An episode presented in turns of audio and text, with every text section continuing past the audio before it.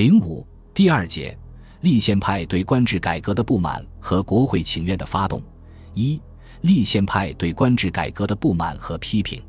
清廷于发布预备立宪诏书的第二天，就下令进行官制改革。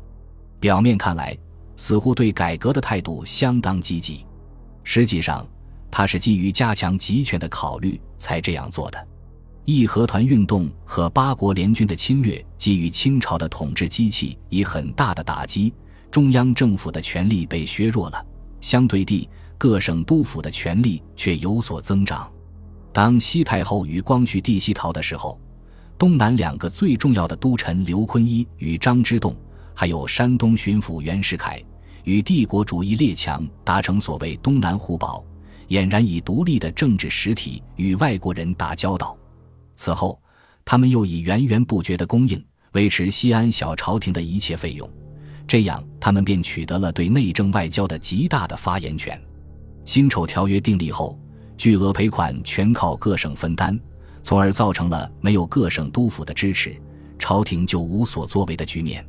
清朝统治者深深感到了这种对他不利的处境，想利用预备立宪的机会收回他失去的权利。加强中央专制的力量，与此相关的还有另一个问题，也是清朝统治者焦思苦虑的，即庚子之后，某些汉族官吏的实力增长了，比如袁世凯，他手握兵柄，控制京畿，威慑数省，很遭满人的一忌。清朝统治者希望借预备立宪之机，削弱汉官权力，加强满人的优势。除此之外。为了保证预备立宪按照难民与鬼的路线进行，朝廷需要有自己信得过的得心应手的一套行政机构。在建立这样一套行政机构时，还可以添几个新名目，借以欺世中外耳目，这是一举数得的事。本来官制改革并不能给立宪派带来直接的好处，但因清末吏治实在太腐败了，他们希望通过官制改革。能在一定程度上澄清吏治，以便促进宪政的实行，但这已与清廷改革官制的动机大相径庭了。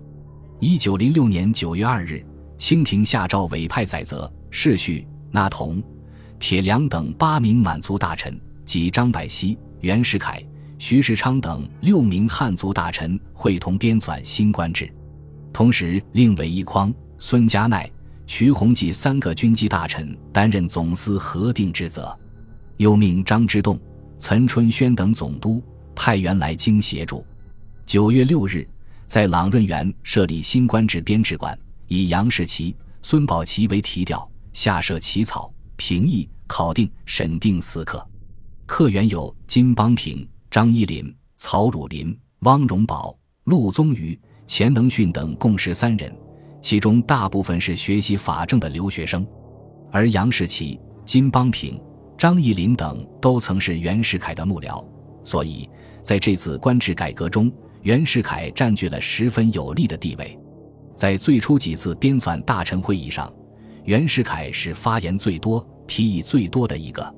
他主张取消军机处，设立内阁，目的是扩张北洋集团一派的势力。因而引起满族亲贵的极大不满，以排汉著名的铁良忍不住当面与袁争执起来，再则为此上折奏和铁良有意阻挠，碍于舆论，铁良表面上不得不有所收敛，但矛盾并没有解决。满族亲贵要夺汉官的权利，汉官不能不有所抵制。暂住立宪的人主张大力财泰重叠机构和冗员，以省糜费。抵制立宪的人则不愿多所更张，这种斗争不但在参加编纂新官制的大臣中间进行着，而且在从中央到地方的大多数官员中间同样展开着。在公布新官制案之前，一直有人为此上书，其中赞助立宪的提出自己的改革建议，抵制立宪的则极力维护旧制，劝诫朝廷不要轻易改变。在内外议论纷纭的情况下。编纂大臣们决定，凡直接涉及皇室利害的问题，均置而不议。十一月六日，公布了西太后最后裁定的新官制案，其内容主要是内阁军机处一切规则照旧，令各部尚书均充参与政务大臣、轮班值日，听候召对。外务部、吏部、学部照旧，将巡警部改为民政部，将户部改为度支部，以财政处并入；将兵部改为陆军部，以练兵处、太仆寺并入。预定设立海军部与军资府，未设以前均归陆军部办理。礼部以太常寺、光禄寺、鸿胪寺并入，将刑部改为法部，掌管司法；将大理寺改为大理院，专掌审判；将工部并入商部，改为农工商部；设邮传部，掌管轮船、铁路、电线、邮政；将理藩院改为理藩部。督察院改设都御史一员、副都御史一员，六科给事中改为给事中，御史各员缺军照旧。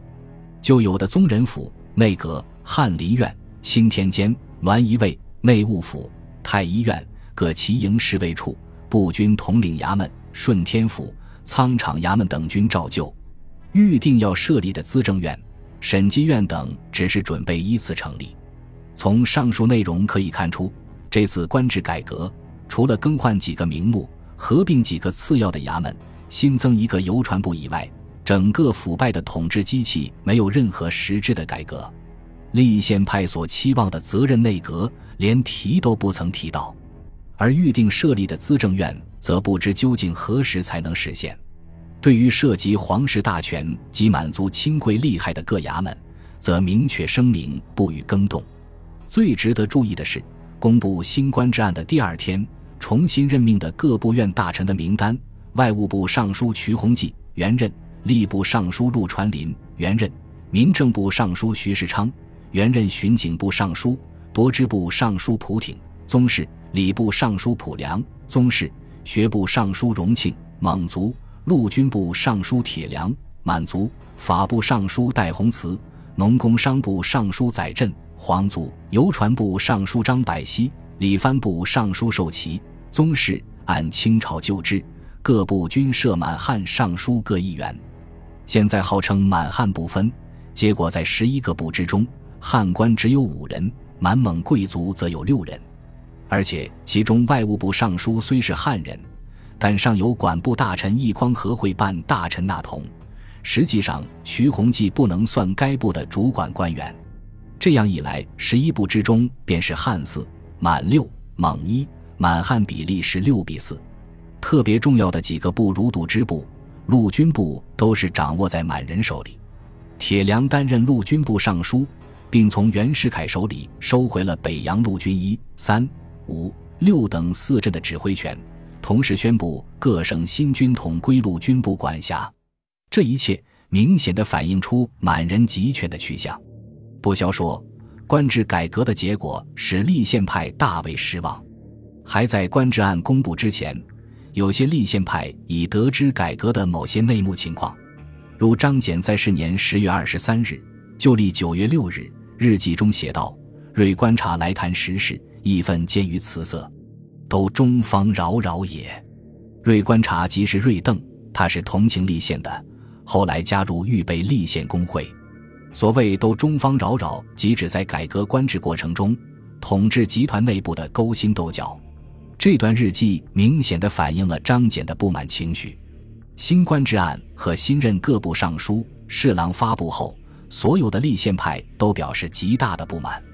上谕发布的第三天，十一月八日，《时报》及朱文抨击说：“此次之改制，只系添出几个新名目，太去几个无权力之大员。”绝无他影响也。以后该报又发表社论，更进一步指出，所谓中央官制的改革，为积极以中央集权为秘籍，且各部集权皆可从缓，独兵政与财政两部一若唯恐稍纵即逝者。当时在海外活动的立宪派也纷纷批评这次官制改革的虚伪。徐佛苏在日本的报纸上见到消息后，即写信给梁启超说。政界反动复反动，解属月之改革，迄今仍是本来面目。政界之难忘，今可决断。公一腔热血空洒云天，成伤心事也。信中还说到，他所熟识的革命派领袖黄兴，乘机劝导他重新回到革命道路上来，他感到很大的精神压力。徐氏的态度反映出立宪派中一部分有心救国的青年对清政府不满而彷徨苦闷的情绪。梁启超对这次改革自然也不满，但他劝其同党不要因此过于失望。在杨度等人办的《中国新报》上，对官制改革进行了相当激烈的批评。熊范宇指出，官制改革暴露了清政府想借此预示专制运用之灵活。他并且指出，编制委员中意见冲突、互相反对者，不过各欲借此为政界角逐竞争之具，因以增值自己之势力而已。熊范瑜的剖析是正确的。在朝廷大员中，虽有人赞助立宪，但多半是利用名义提高自己的声望、扩充自己的势力，所以他们之间的矛盾斗争实质是争权夺利。中央官制的改革已使立宪派大不满意，而外官制的改革则更是虎头蛇尾。在公布中央官制案的同时，朝廷曾指示编纂官制大臣继续拟定各直省官制。直省官制直接涉及督抚权力问题，没有他们的赞助是不行的。编制馆曾拟定两种方案，征求各督抚意见。第一种方案主要是建立以督抚为首长的行省衙门。何不正史、按察使粮食属于同一衙门内，由督府直接布化，实行同属办公，而另外设立高等审判厅，专司审理案件。这比较接近立宪国地方官制。第二种方案基本沿袭县制，只是强调分工，以明责任。